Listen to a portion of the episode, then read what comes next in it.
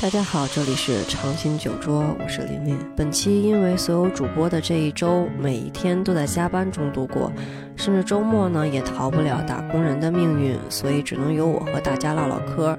我现在也是感冒刚好，所以如果鼻音有些重或者偶尔咳嗽的话，请多多包涵啦。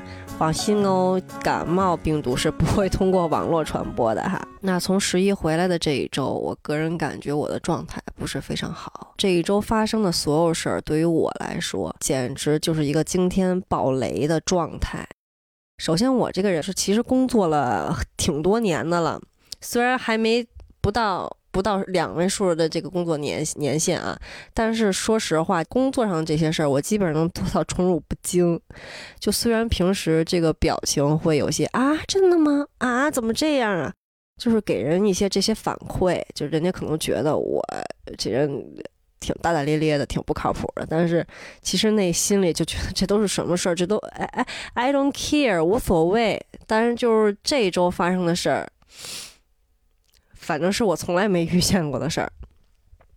首先啊，是我刚进组开始一直带着我的那个师傅吧，他算是我师傅，因为在他那儿我学到了很多东西。然后这一学期呢，正好我们俩还是在一组，嗯，工作什么的都挺开心的。但是就是十一回来的第一天，上班时间应该是八点多。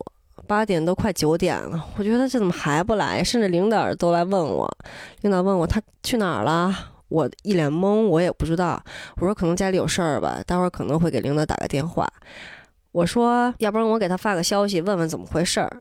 他当时直接我一拿手机，他就突然给我来了一个“琳琳对不起”。当时我一脸懵，心里想。这怎么了？做干干什么事儿了？就跟我对不起呀？是今天你要请假呀，还是怎么着？但是这个事件远远没有我想的这么简单。第二句话就是：你等会儿我跟你说啊，我先给领导打个电话，我要辞职了。当时我就特别不明白，可能辞职这个事儿啊，对他来说是一个大事儿，但又不是一个大事儿。但是我跟你一个组，你是不是应该提前跟我说一声？就最起码你头一天的晚上十一点，你跟我知会一声。第二天你要走，我都能理解。就是我跟你一个组，而且我们俩特别特别特别的好，关系特别好。我跟他一个组，哇塞，我当时我开心完了，人都要笑嘻了。结果呢，刚开始工作，这学期的工作刚开始一个月，跟我说要辞职了。然后所有的工作量全部压在我一个人身上，工作全都压在我一个人身上，所有的事情没有交代，所有的事情我全不知道。他走之前刚开了一个会，是本月的一个大会，所有事情没说，走了。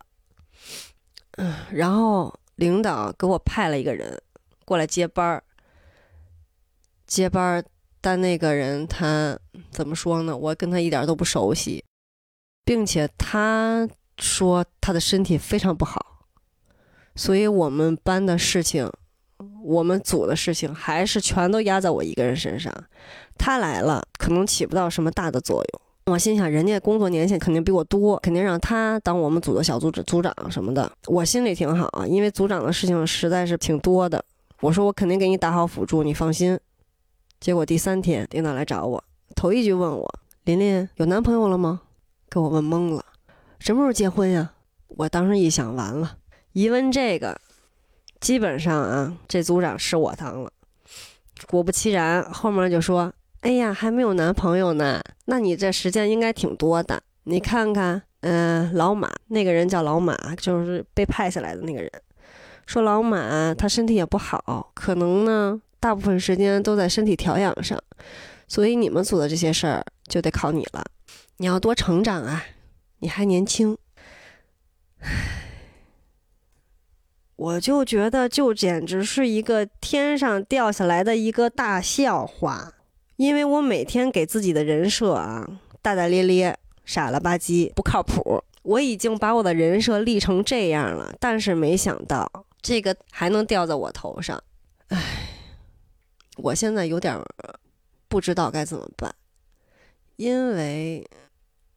哎，这份工作吧，说实话，他挣的也不多，操的心还很多，有点不成比。其实我也想着走掉这件事情，但是呢，我没有那么决绝，因为我跟我关系特好的那个人，他甚至连合同都没看完，他就直接辞职了。我觉得这么做实在有点太不靠谱了。我其实是仔细研究的合同的，我是有想法，我什么时候走掉的。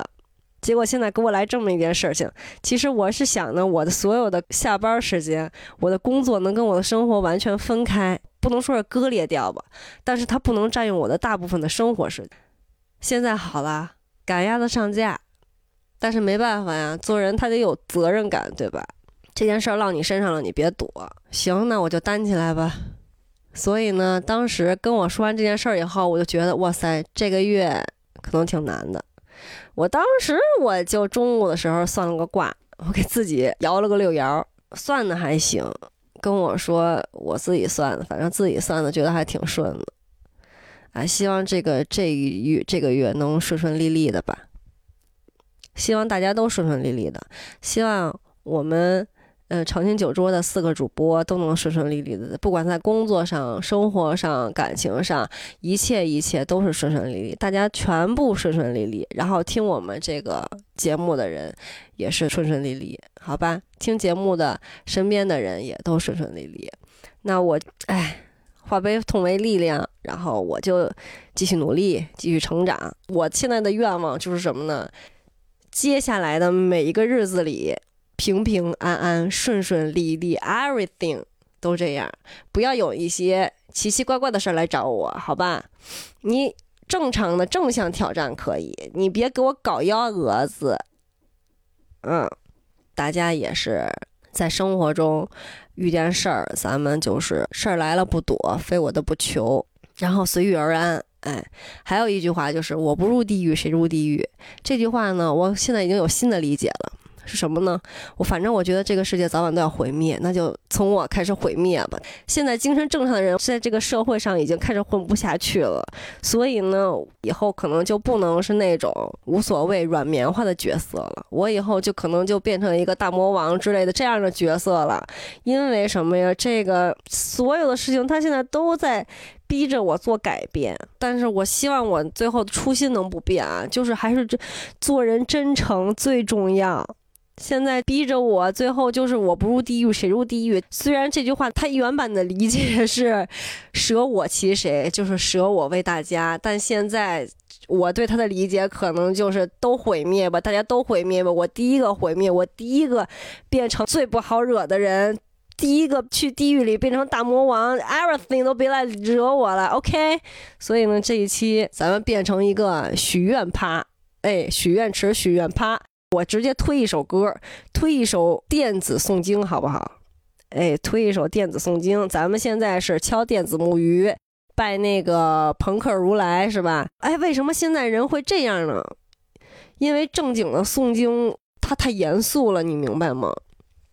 我觉得我不配。哎，虽然佛度一切啊，但是有的时候吧，它有点严肃。我又不能静下来，所以呢，现在的年轻人可能就只能用这种自嘲的方式吧，自嘲一下现在的社会对我们的压迫，对吧？